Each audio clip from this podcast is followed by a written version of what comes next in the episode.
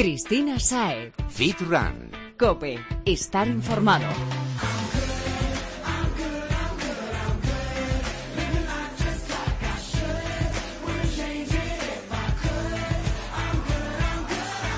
Muy buenas y bienvenido FitRunner a tu espacio de fitness, running, nutrición deportiva y buenos hábitos en general. Si estás aquí poniendo la oreja o es porque quieres saberlo todo sobre esta forma de vida que se ha convertido en la tuya para sacarle el máximo partido a tu día a día y aquellos rumores y falsos mitos, o bien porque has decidido que es hora de ponerte en forma. Y sí, en ambos supuestos estás en el lugar adecuado. Tenemos por delante un montón de consejos de grandes profesionales y amigos del programa que han venido a compartir contigo sus experiencias, anécdotas y truquillos para que puedas diseñar tu plan personalizado con cabeza, sabiendo el porqué de las cosas y enfocándolo a tu objetivo, porque como dice el gran gurú de la nutrición de este programa, Jesús Santín, en esto todo depende. Y te vamos a contar de qué depende para que identifiques tu caso y lo que hagas lo hagas bien. Vamos allá. Bueno, que sí, vamos ahora, pero dame un minuto que me estoy colando. No podemos empezar con esto sin que hayas tomado nota de las redes sociales del programa. Si no, ¿cómo vas a trasladarnos tus dudas? Estamos en Twitter arroba fitran-cope, en facebook.com barra fitrancope y en Instagram somos fitran-es. Síguenos, escríbenos y, sobre todo, úsalas para nutrirte de la motivación que tan importante resulta en el día a día. ¿Lo tienes? Pues ahora sí que sí, aquí arranca Fitrancope.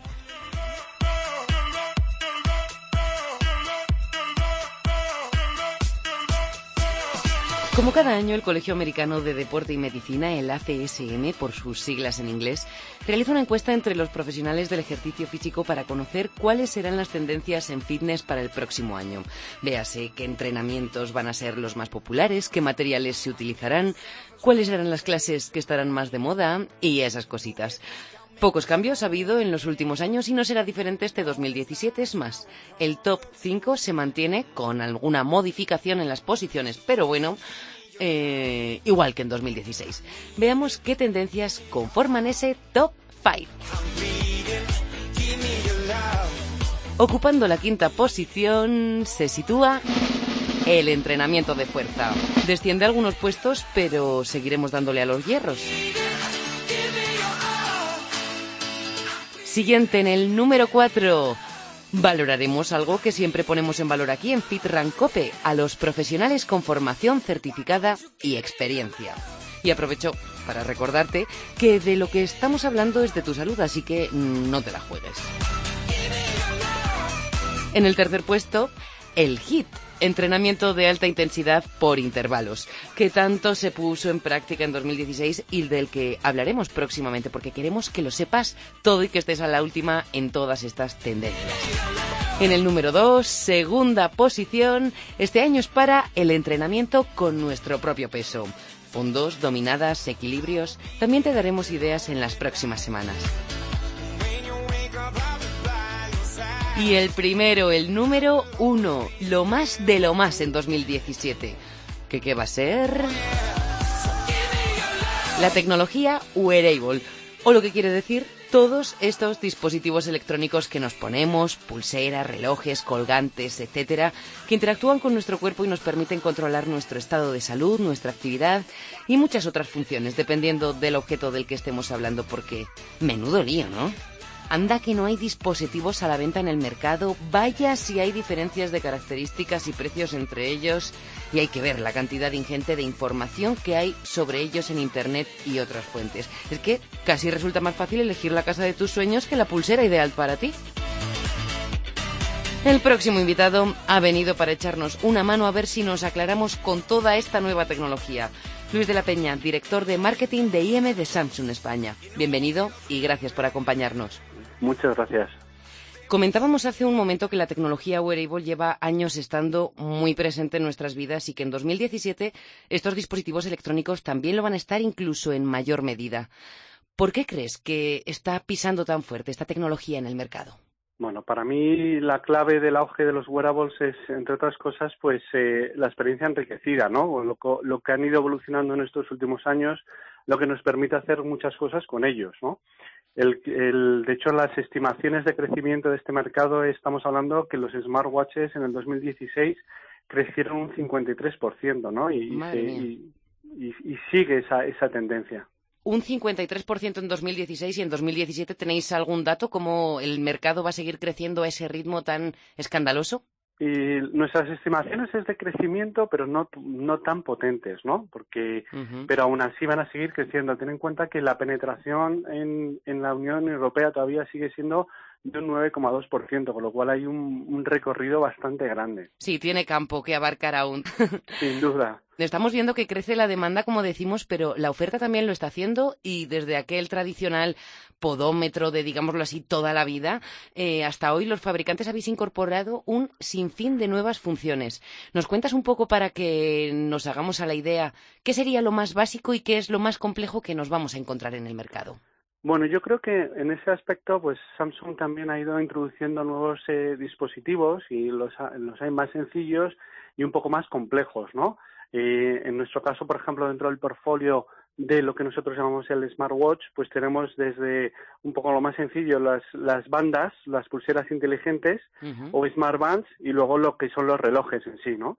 Y en lo que son las funciones de cada uno de estos dispositivos, ¿cuáles serían las diferencias mm, más tangibles? Pues mira, si nos vamos concretamente a los dos ejemplos que te he puesto, lo que hablamos es en el, por ejemplo, en el Samsung Gear Fit 2 pues lógicamente te puede hacer un traqueado ¿no? de tus rendimientos dentro de lo que es entrenamiento, incorpora GPS y además reproductor de música. Si llevas algo un poco más sofisticado, como puede ser el, el que lanzamos el año pasado, el Samsung Gear S3, pues ya estamos hablando pues que viene equipado con, aparte con GPS, altímetro, barómetro, incluso velocímetro, ¿no? Aparte de poder controlar pues todas las actividades físicas cotidianas que puedes hacer, incluso te da la hora. Buah. Mm, entonces ahora la pregunta del millón, Luis, con toda esta variedad, ¿cómo elegimos el wearable que mejor se adapta a nuestras necesidades? ¿Qué es lo que debemos tener en cuenta para elegir? Bueno, yo creo que hay que tener en cuenta pues dos cosas, ¿no? Por un lado, pues desde un punto de vista un poco más estético, un punto un punto de vista más de moda, pues aquí podemos elegir varios varios formatos, incluso colores, y luego también pues cuál va a ser el uso que le vas a dar, ¿no? El, dentro de, de, los wearables, pues lo que hemos hablado anteriormente, ¿no? El, uso que se le puede dar es lo que te puede permitir, pues elegir eh, uno u otro, ¿no? Ten en cuenta que, por ejemplo, el Samsung Gear S3, pues tiene una, una batería eh, de casi cuatro días, ¿no? Entonces, eh, pues es muy, muy... Sí, mucho más autónomo que otros dispositivos que no nos, no nos aguantan nada todo el día con el cargador. Correcto. Si te parece, Luis, vamos a entrar un poco más en lo concreto. A ver ¿Qué modelo o mejor qué función sería más adecuada o indicada para, cada tipo de, deportista? Por ejemplo, si nos fijamos en los corredores, ¿qué es lo que debe tener sí o sí el dispositivo que elijan? Bueno, también depende del tipo de corredor, ¿no? Si es muy profesional o es un poco por, por hacer deporte. Más amateur, sí. Pues que debe tener, entre otras cosas, pues eh, que permita traquear, ¿no? El rendimiento de los entrenamientos por otro lado, que incorpore GPS para que puedas luego pues eh, ver cuál ha, cuál ha sido el recorrido que has realizado a través de, de, una aplicación que te permite luego ver y traquear cuál ha sido el, el recorrido hecho y por otro lado, pues por eso decía, si es más profesional o menos profesional, pues en un momento dado pues puedes llevar incluso un reproductor de música que te permite, pues mientras estás haciendo deporte, pues escuchar música. Y no, tienes que llevar tu teléfono ni nada parecido, que, es otro tu teléfono, correcto, correcto. Y en el caso, ¿habría alguna distinción o algún matiz que podrían considerar si hablamos de velocistas o corredores de larga distancia? Bueno, yo en el caso a lo mejor de corredores de larga distancia, pues a lo mejor ya pues pediría otra cosa, ¿no? A lo mejor pues tienes que ir eh, bueno, también tener en cuenta pues la resistencia al agua, que nuestros dos dispositivos pues la tienen, ¿no? En el caso de correr de larga distancia, pues a lo mejor le, le, le, le recomendaría el Samsung Gear S3 por lo que hablábamos antes, ¿no? El, el tener el tema de altímetro, barómetro, que te permite pues en un momento dado tomar decisiones de, de, si debes continuar o no, ¿no? En función de la altitud, incluso del cambio de temperatura o de tiempo que puedes tener cuando haces un recorrido de larga distancia. Controlar ya no solo nuestro cuerpo, sino también el entorno en el que estamos corriendo. Así es. Qué gozada. Pues además de los corredores, también queremos pulseras para las personas que practican otros deportes. Y aquí nos encontramos un problema, porque los practicantes de fitness no lo tienen muy claro a la hora de elegir un dispositivo. ¿Hay alguno con una función que nos permita medir la fuerza, el levantamiento de pesas, un entrenamiento un poco más anaeróbico? Pues eh, yo aquí recomendaría el Samsung Gear Fit 2, por ejemplo, que se adapta perfectamente a los deportes de interior que estabas comentando, ¿no? Como el fitness o el spinning, y también para entrenamientos al aire libre. Tiene una función que se llama el Auto Activity Tracking, que lo que te permite es que en el momento que empiezas a hacer la, la actividad, ¿no? Ya puede ser correr, andar, pues montar en bici o utilizar cualquier máquina elíptica o lo que sea, pues se ponen en funcionamiento, ¿no? Y te permite traquear eh, pues tu actividad eh, física, ¿no? Entonces, tenemos que buscar aquel dispositivo que nos permita sincronizar aquella actividad que vamos a realizar nosotros. Entiendo que dándole nosotros primero la orden de que es eso lo que vamos a hacer. Bueno, en algunos casos dar la orden, lo que te comentaba ahora mismo, ¿no? Tienes incluso, eh, sin necesidad de dar la orden, simplemente el, dispositivo entiende que tú te has puesto a correr y ya de alguna manera pues te, sigue tu... Lo detecta sin que le avisemos. Así es. Bueno, te voy a preguntar por un tipo de dispositivos que es muy común y que tiene funciones más bien básicas, como son eh, las pulseras más económicas, por denominarlas de alguna manera. ¿Para qué tipo de perfil estaría recomendado un, un dispositivo así? Para aquella persona que de alguna manera, pues a lo mejor quiere dejar el smartphone y no necesita tanta información, ¿no? Y no necesita estar tan conectado. Ten en cuenta que, por ejemplo, el Samsung Gear eh, el, el Gear S3 te permite incluso pues eh, estar recibiendo emails o estar recibiendo notificaciones de WhatsApp e incluso te puede permitir recibir llamadas e incluso contestarlas, ¿no? Entonces, también yo creo que depende del uso que le queremos dar, ¿no? Eh, entonces, pues si una persona quiere estar desconectada mientras está haciendo el ejercicio, pues a lo mejor le diría, oye, pues cógete el Samsung Gear Fit 2 incluso el Gear S3 se puede poner, se puede utilizar y desconectar esas funcionalidades, ¿no? Con lo cual, bueno, pues siempre uno pues puede eh, de alguna manera pues sacarle mayor provecho a lo que necesita independiente del dispositivo que te pueda ofrecer o no. O sea que en este caso mm, volvemos a la palabra del millón que nos encanta en este programa que es depende, todo depende de lo que vayamos a hacer y de cuál sea nuestro objetivo. Sí, eh, así, así es. Y además también pues la parte estética, ¿no? También que hemos comentado antes, porque algunos son más pequeños, otros más grandes, con lo cual también yo creo que esa parte influye a la hora de decidir un smartwatch. Bueno, pues ahora sí, Luis, te dejo ir tranquilo. Espero que el mercado siga evolucionando así de bien, que sigamos utilizando estos chismes y, sobre todo, que la tecnología siga progresando para que nos podamos controlar cada vez mejor el cuerpo y el entorno, como hemos dicho. A propósito, pues ¿nos dará Samsung alguna sorpresita este año? Pues eh, seguro que sí. Lo único que vas a permitir que no te pueda desvelar ningún detalle, pero vamos, eh, Samsung eh, seguro que va a seguir innovando y ofreciendo a los usuarios nuevas funcionalidades. Pues nos quedamos con la intriga a ver cuál es el nuevo producto para este 2017. Luis de la Peña, director de marketing de IM de Samsung España, muchísimas gracias por dejarnos robarte este trocito de tu tiempo y hasta pronto. Muchísimas gracias a vosotros.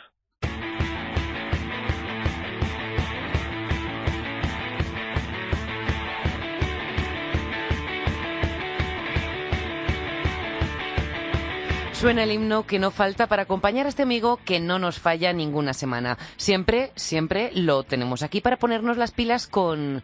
¿Lo sabes? La nutrición. Porque el tío se la sabe todas y con él conseguirás de una vez tu objetivo. Bueno, conseguiremos. Y vamos a ver qué nos cuenta esta semana que seguimos teniendo muchas dudas entre mitos, verdades, marketing y en definitiva lo que funciona y lo que no. Bienvenido Jesús. Buenas tardes, Chris. Eh, gracias por acompañarnos de nuevo para arrojar un poquito de luz sobre todo el tema de la alimentación, que como comentaba ahora mismo, se habla mucho, pero se sabe bien poco. En 2016 se pusieron de moda los superalimentos y parece que la moda continúa también este año. Han cambiado poco las cosas.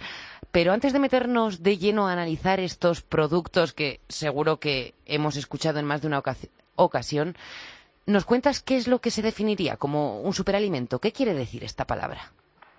Superalimento al fin y al cabo no deja de ser eh, una nueva denominación para muchos de los alimentos que, ya conocíamos y otros que se han ido incorporando un poquito de lo que viene siendo fuera de fuera de España.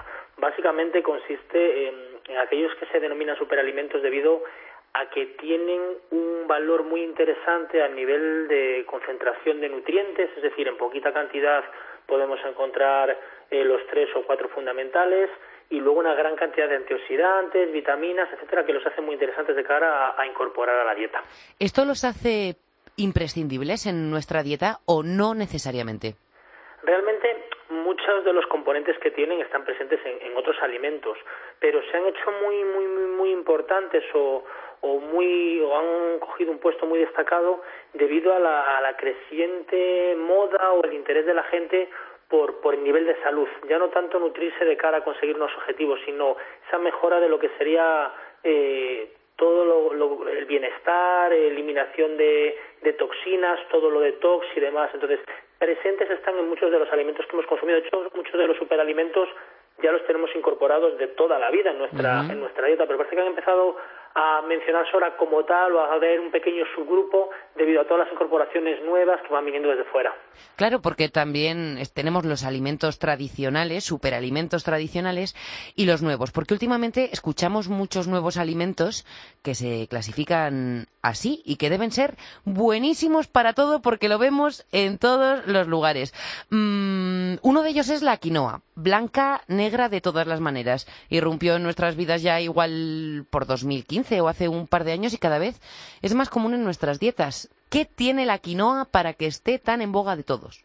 Pues mira, la quinoa, por ejemplo, es ese, ese superalimento que realmente se ha incorporado de fuera porque la producción en España no existía y ahora se está empezando a, cultivar aquí de un par de años eh, hacia, hacia ahora porque se ha dado cuenta que tiene cuota de mercado, sobre todo lo compra mucho la gente del mundo del, del, deporte. Al fin y al cabo, la quinoa lo que es es lo que se conoce como un pseudo cereal. ¿Por qué? Porque se parece a las legumbres, pero luego también tiene eh, un valor biológico alto a nivel de aminoácidos, un perfil de grasas que a lo mejor otro tipo de cereales no tiene. Al final vuelve a ser lo mismo, reside todo en que tiene un poquito de todo lo importante y unas cantidades bastante altas para las concentraciones a las que estamos acostumbradas. Entonces, es una fuente de, de hidrato carbono lento, aporta menos cantidad de hidrato de carbono que el arroz, con lo cual nos permite comer más cantidad y crece más a la hora de, ser cocinado, tiene ese perfil de ácidos grasos que el arroz no tiene, entonces eso es lo que lo hace tan, tan interesante y se ha puesto tan de moda en lo que serían las, las nuevas dietas. ¿Y podríamos sustituir otro tipo de cereales o hidratos entonces por, por la quinoa sin que tuviésemos carencias, sino más bien al contrario, que nos, mm, nos aporte algún beneficio extra? Claro, por lo comentamos, el arroz. El arroz al final no deja de ser un cereal cuyo componente mayoritario es el hidrato de carbono, pero no tiene ese perfil de grasas, o el componente de fibra es menor si nos vamos al, al que sería en blanco, en el integral sí. Entonces, siempre digo que no se trata tampoco de sustituir, sino combinar, o por ejemplo, nos da una opción muy buena para las ensaladas, cuando a lo mejor el arroz en una ensalada no nos puede pegar tanto, una quinoa sí nos puede pegar más, consumida fría, es decir, nos abre un abanico de posibilidades más, más amplio. Pues mira, ahora que has mencionado algún vegetal con lo de la ensalada, se está viendo también mucho el cale, la col rizada. ¿Dirías que es un superalimento? Pues al final el cale es lo que lo que lleva siendo la berza de toda la vida de nosotros. Claro. Pero es que, suena mejor, suena guay. Todo lo que lo denominamos con, con anglicismos y demás parece que coge más valor. Entonces, al fin y al cabo, somos así de tontos. Es una, es una crucífera, es decir, eh, no deja de ser un alimento pues como puede ser el brécol, etcétera, que al final lo que tiene es un componente alto en vitamina C, en antioxidantes, mucha fibra, y luego tiene una, un componente que tiene esa típica palabreja que tanto, tanto le gusta a los firranes, que es el carbonidiol, es decir, un compuesto al que se le atribuye eh, cierta capacidad anticancerígena. Entonces, es por lo que también se está sometiendo a estudio mucho a nivel de tratamientos eh, como coadyuvante para el tema del cáncer, dentro de las posibilidades que puede tener un vegetal de cara a, reducir, pero sí que se le ha dado mucha mucha importancia a bajar el nivel de estrógenos también en los hombres que tengan un perfil alto, también se utiliza mucho por los deportistas. O sea que sí que está bien ubicado en la categoría de superalimentos. Dentro de la definición que, que podemos eh, llamar superalimentos, sí, se podría englobar. Las algas marinas también son consideradas superalimentos cada vez más. Mm, ¿Esto es así? Volvemos a lo mismo, un perfil importante de minerales, de fibra, antioxidantes, vitaminas. Entonces, al final, todo, todo aquel alimento que, que cumple un poquito esto, siempre lo vamos a poder meter dentro de, de lo que sería superalimento. De hecho, el mayor superalimento más conocido que vamos usando toda la vida es el aceite de oliva. En España, el, AOVE, sí, sí, sí. Que también ahora lo llamamos por las siglas porque parece que queda más moderno. Sí, porque al final en las dietas escribir aceite de oliva virgen extra cansa, entonces eh, simplificarlo con esas cuatro letras es mucho más cómodo. Oye, y en el caso de las algas, el cale que hemos comentado, eh, ¿realmente hay muchas diferencias respecto a los vegetales que estamos acostumbrados a consumir en nuestro día a día o simplemente es porque está chulo ahora eso de la dieta asiática, ¿no? Ensaladas con algas, pues, sushi siempre piensa que el tema de la nutrición deja ser también un mercado y hay que abrir nuevos campos. ¿Qué diferencia una marca de Breco con la otra? ¿Qué diferencia? Entonces, cuando eres capaz de incorporar algo diferente, algo un poco más cool, que se llama ahora, pues siempre llevas una ventaja. Al fin y al cabo, si te paras a analizar, eh, puede ser que tenga un poco más de potasio, un poco más de sodio, un poco más del mineral que sea, pero al final consumiéndolo en cantidades razonables, lo que no obtenemos de un lado lo vamos a obtener del otro. Siempre digo el mismo ejemplo cuando muchas veces me pregunta la gente, la gente mayor, el tema del calcio. No, el, doctor me ha mandado lácteos para el calcio, pues porque es una forma cómoda que a casi todo el mundo le gusta y demás, pero calcio tenemos en los huevos, en la carne, en muchísimos vegetales, es decir, al fin y al cabo, aunque no consumiésemos yogures o leche, no tendríamos que tener una carencia de calcio, pero es una manera fácil pues de, que la gente lo consuma un alimento que todo el mundo asume como que tiene calcio. Claro, lo asociamos directamente. Sí, este es algo que viene incorporado en nuestra, en nuestra idiosincrasia de toda la vida a nivel nutricional. Bueno, Jesús, has comentado el aceite de oliva, pero es que no es la única que se clasifica como superalimento ni la que más de moda está últimamente, porque llevábamos tiempo escuchando a la gente que consumía, tomaba, cocinaba con aceite de coco, pero se está extendiendo el uso de aceites que provienen de los que podríamos llamar superalimentos tradicionales. Te quiero decir, la almendra, el aguacate. ¿Las incluirías tú en este grupo de alimentos especiales? El tema del aceite de coco eh, básicamente eh, se debe a que tiene una gran capacidad de no oxidarse con, con, lo que sería la temperatura a la hora de ser cocinado. Entonces, eh, se ha puesto muy de moda por eso, porque no pierde las propiedades, no se oxida. A partir de ahí dimanan todo lo que serían los nuevos aceites, es decir, es conseguir intentar eh, la, misma, la misma propiedad de fuentes diferentes, es decir, un aceite que no sufra unas alteraciones a nivel químico molecular o que sea o que se vea lo menos afectado por, por las altas temperaturas y evidentemente en función del, eh, del alimento del que se extraiga, pues tendrá un perfil lipídico diferente, más ácidos grasos insaturados, monoinsaturados, etcétera. Pero básicamente suele ser la característica fundamental que hace que estos aceites estén ahora tan en boga. Decimos que provienen de los que ya serían superalimentos, ¿no? Eh, ¿Es igual, por ejemplo, lo que percibimos al consumir coco que aceite de coco? ¿O al comernos unas almendras o un chorrito de aceite de almendra? Completamente diferente. Tú piensas que en el momento que, estás extrayendo el aceite estás eliminando parte de, es decir, estás eliminando la fibra, estás eliminando muchos componentes que no están presentes en el aceite como tal. Porque, de hecho, si fuese una pasta de almendra, una pasta de coco, sí, estaríamos simplemente cambiando la estructura física. Pero al estar extrayendo algo que es el aceite, estamos dejando de lado otras partes. Entonces, al final el aceite es porque se usa para cocinar. No podemos extender almendras sobre la sartén y que ellas impregnen la sartén, pero estamos perdiendo elementos o fitonutrientes que muchas veces ni se conocen su existencia, pero que están presentes en cáscara, en pulpa, etcétera, y que no y que no irían en el aceite como tal. Bueno, pues ahora entonces te voy a poner a ti en el compromiso. ¿Recomendarías utilizar estos aceites o usamos el AOVE y nos comemos las almendras, nos comemos el coco o los daditos de aguacate? A ver, yo siempre cuando personas que vienen a, nutrición y se ponen en mis manos, eh, yo parto de una base sencilla y asequible para todos los bolsillos y cómoda a la hora del día a día y en función de la persona y también de los objetivos podemos complicarlo lo máximo posible y hacerlo más al paladar o a las creencias de cada persona.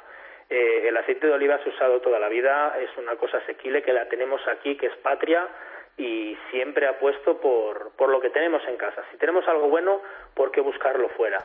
Totalmente de acuerdo. en desacuerdo en incorporar. Yo soy la primera persona que no utilizo aceite de coco.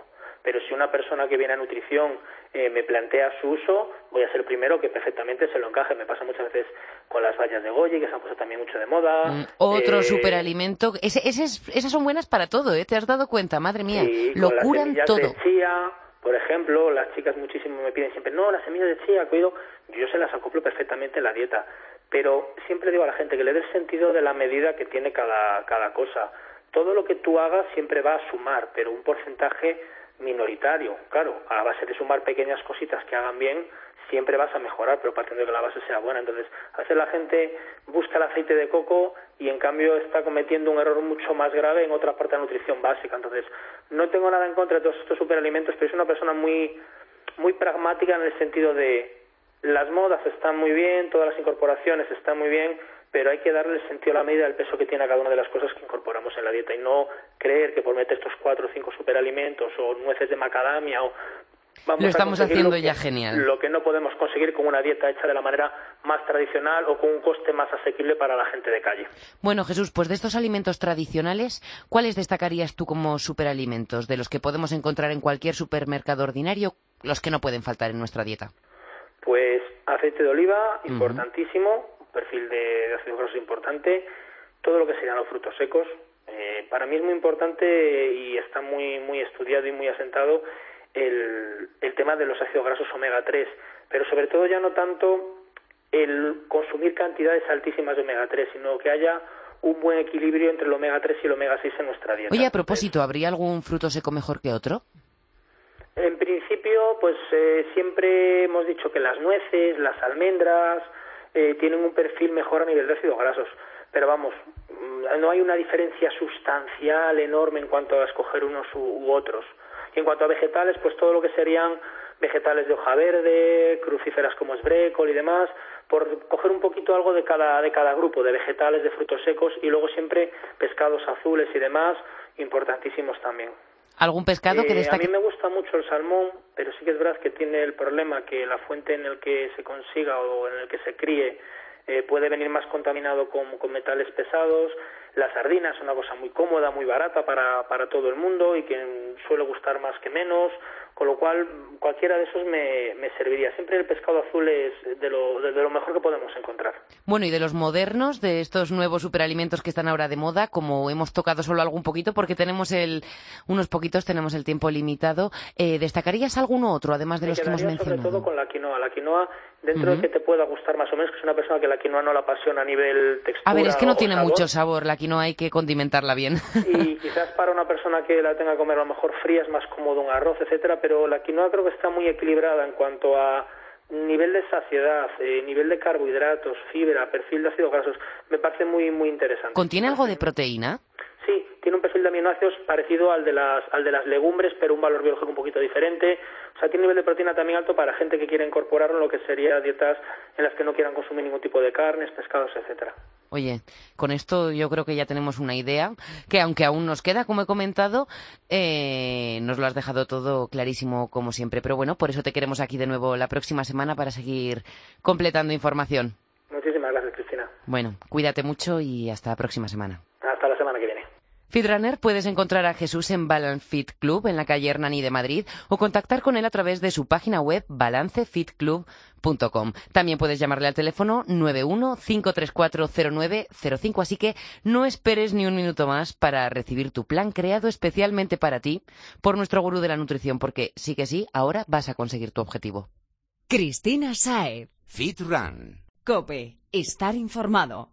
Hacemos un alto en el camino para comentar la que tienen previsto preparar nuestros vecinos los franceses en el Sena el próximo año. Mm, una pasada. Prepárate para navegar.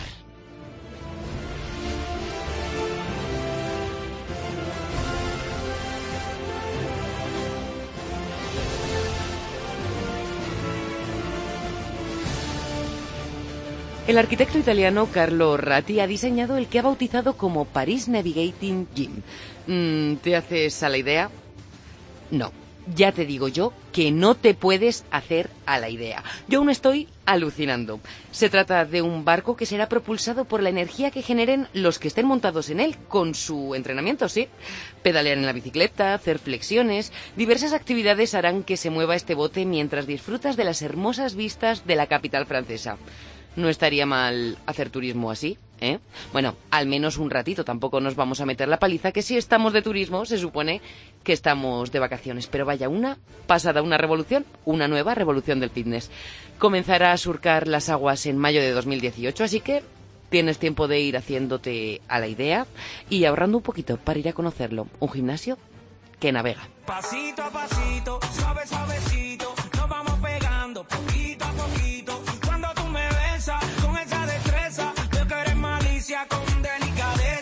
Cuando Toca hablar de un efecto de practicar ejercicio físico que todos en mayor o menor medida e independientemente de la actividad que realicemos padecemos en algún momento de nuestras vidas. Un síntoma con el que tenemos una relación de amor-odio al que, aunque nos molesta, esperamos como recompensa, ¿no? Por decirlo así, de un buen entrenamiento. Y oye, que como dice la tan de moda canción que está sonando, por favor, no nos íbamos a quedar aquí sin meter el despacito de Luis Fonsi, ¿eh? Pues eso, que nos hace movernos con delicadeza, con calma, porque si no, duele. Agujetas. Está con nosotros Javier Jiménez, entrenador y CEO de Healthy Fitness. Bienvenido, Javier. Hola, muy buenas, ¿qué tal? Encantados de tenerte aquí con nosotros, que sabemos que, que, andas con mucho jaleo. Decíamos que vamos a hablar de las agujetas, ese síntoma molesto y, en cierto modo, placentero a su vez. Hay un gran debate sobre su origen, diversidad de opiniones. Cuéntanos, ¿alguna más acertada de otra desde tu punto de vista? ¿De dónde provienen? Bueno, pues siempre se ha dicho que las agujetas se producen por, por una cristalización de, del ácido láctico. Uh -huh. Al final el ácido láctico es una sustancia que produce el organismo y se pensaba que ésta se cristalizaba, se quedaba eh, dentro de los músculos y eso es lo que nos dolía. Pero bueno, ya esto está bastante estudiado y, y, y, es, y esto no es así. O sea, al final eh, las agujetas se producen por, por un dolor muscular. Es, se, se llama dolor muscular tardío y es un daño muscular que, que se rompen las miofibrillas musculares y, ese es el, es, eh, por eso se produce el dolor, por, por la rotura de esas miofibrillas que hacen que, que el músculo duela. Pero vamos, lo del, ácido, lo del ácido láctico, eh, eso ya eh, es un mito que, que, podemos olvidar y ya se sabe que... Se ha rebatido. No sí, sí. Has hecho un matiz importante que ha sido un dolor tardío. ¿Por uh -huh. qué se produce con ese receso? Eh, bueno, pues eh, a ver, nosotros cuando entrenamos y hacemos un entrenamiento muy intenso, se produce esa rotura muscular y al final eh, no duele en el momento, sino que eh, tardan unos minutos eh, unos minutos, no, o unas horas en, en llegar ese, ese dolor. ¿Podríamos decir que es porque estamos calientes todavía?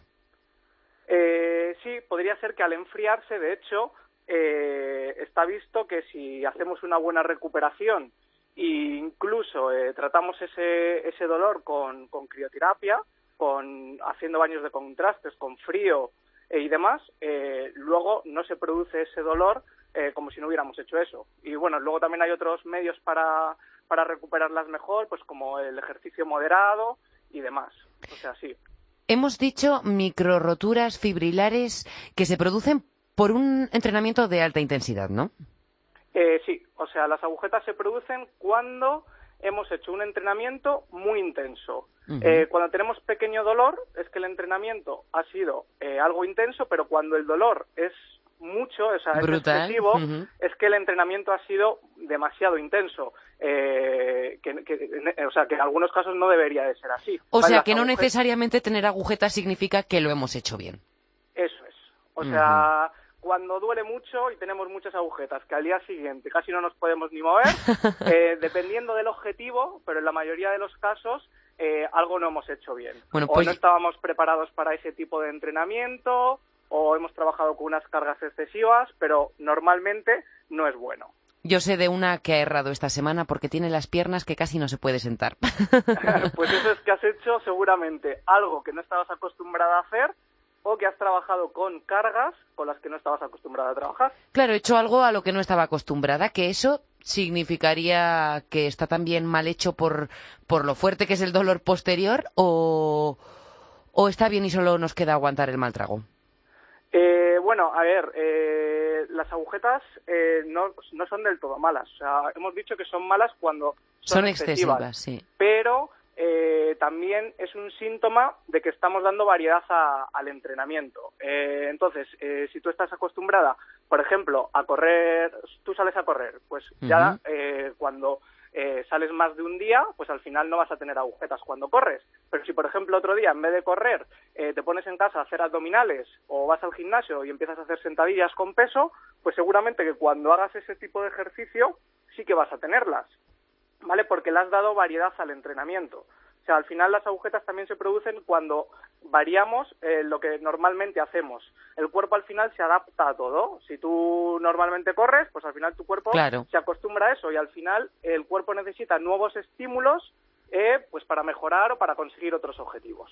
¿Podría haber una forma de trabajo sin llegar a la intensidad de esa que, nos produce agujetas que también tenga efectos sobre, sobre nuestro cuerpo o nos estancamos? Quiero pues decir. Pues mira, eh, ahí, o sea, cuando queremos conseguir objetivos eh, de rendimiento, digamos, saltar más, correr más o levantar más peso, eh, cuando hablamos de deportes de alta competición, al final eh, las agujetas eh, no son buenas, o sea, porque lo que queremos es entrenar a máxima intensidad para conseguir ese resultado y al final eso son, tenemos que hacer entrenamientos de calidad en los que los días posteriores también podamos entrenar a alta intensidad. Entonces, normalmente cuando se busca ese objetivo de competición, de rendimiento, no se entrena con tanta, tanta fatiga que al día siguiente no nos podamos ni mover. Las agujetas eh, sí que son un buen síntoma cuando buscamos unos objetivos más estéticos, cuando buscamos, por ejemplo, eh, ganar masa muscular o perder grasa corporal,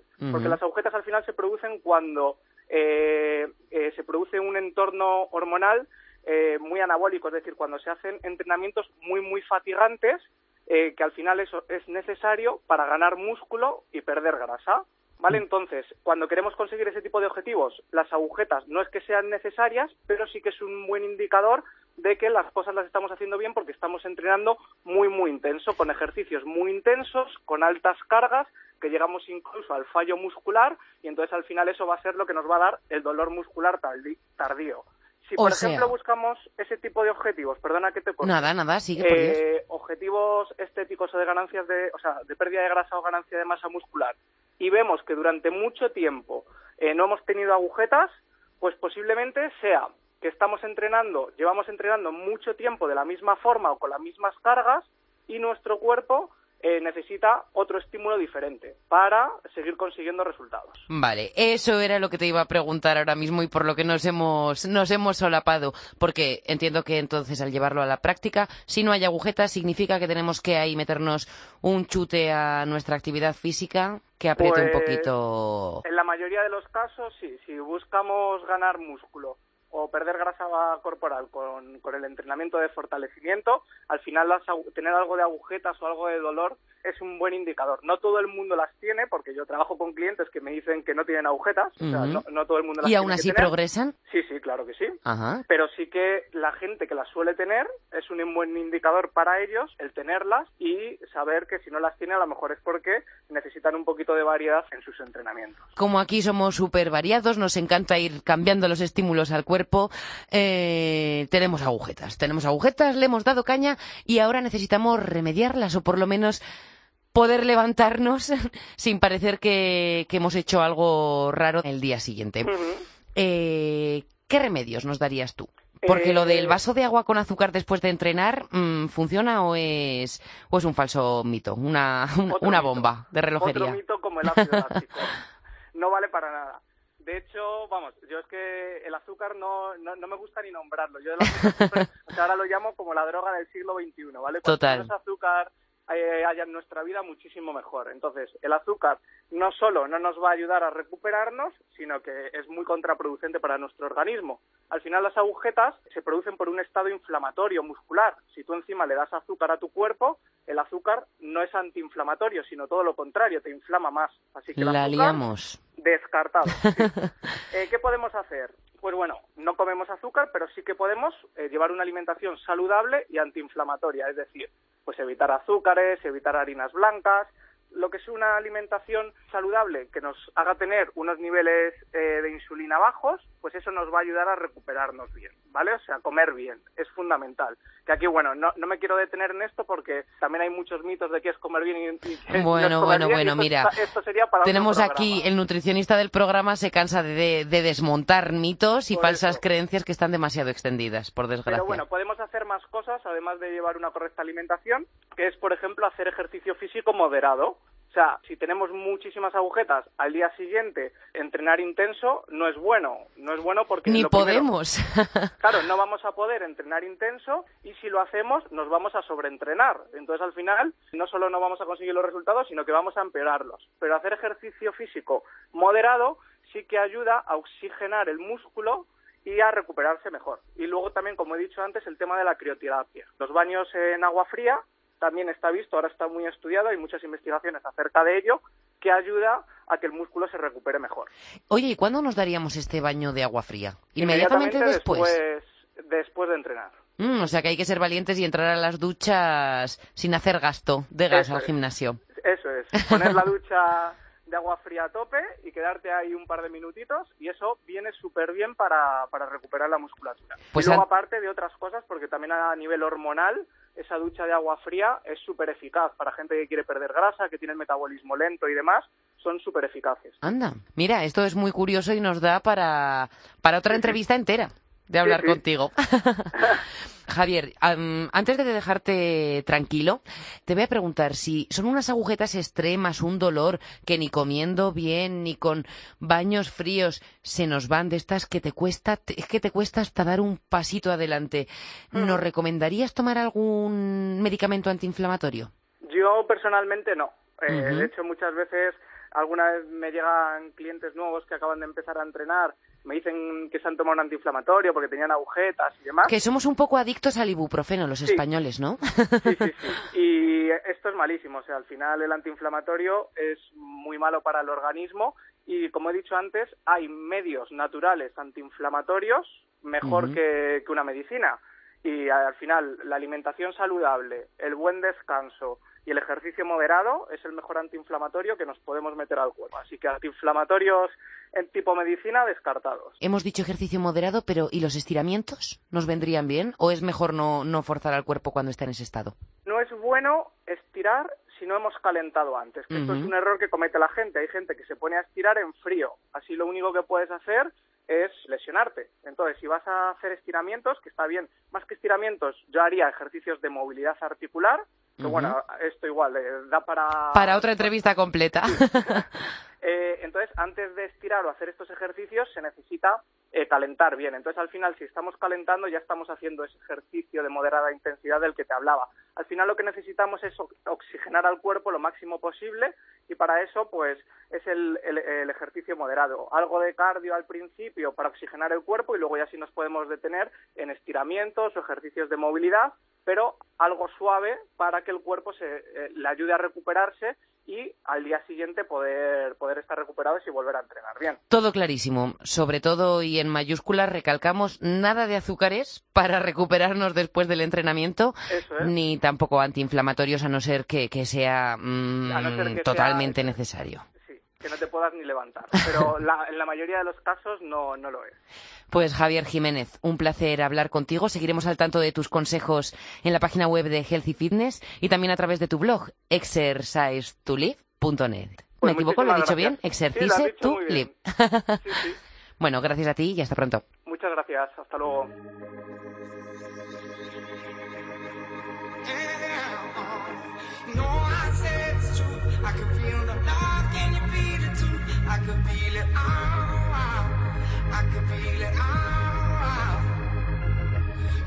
Hora de decir adiós o mejor, hasta luego. El vigésimo podcast de esta temporada termina, pero en nada, solo una semana, volvemos con más.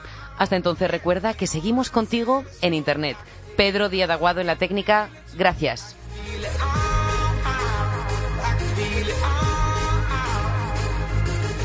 Twitter, Instagram, Facebook y también te acompañamos en Spotify. Busca fitran-music y ponte las botas con los temazos que han sonado en el podcast. Temazos como este.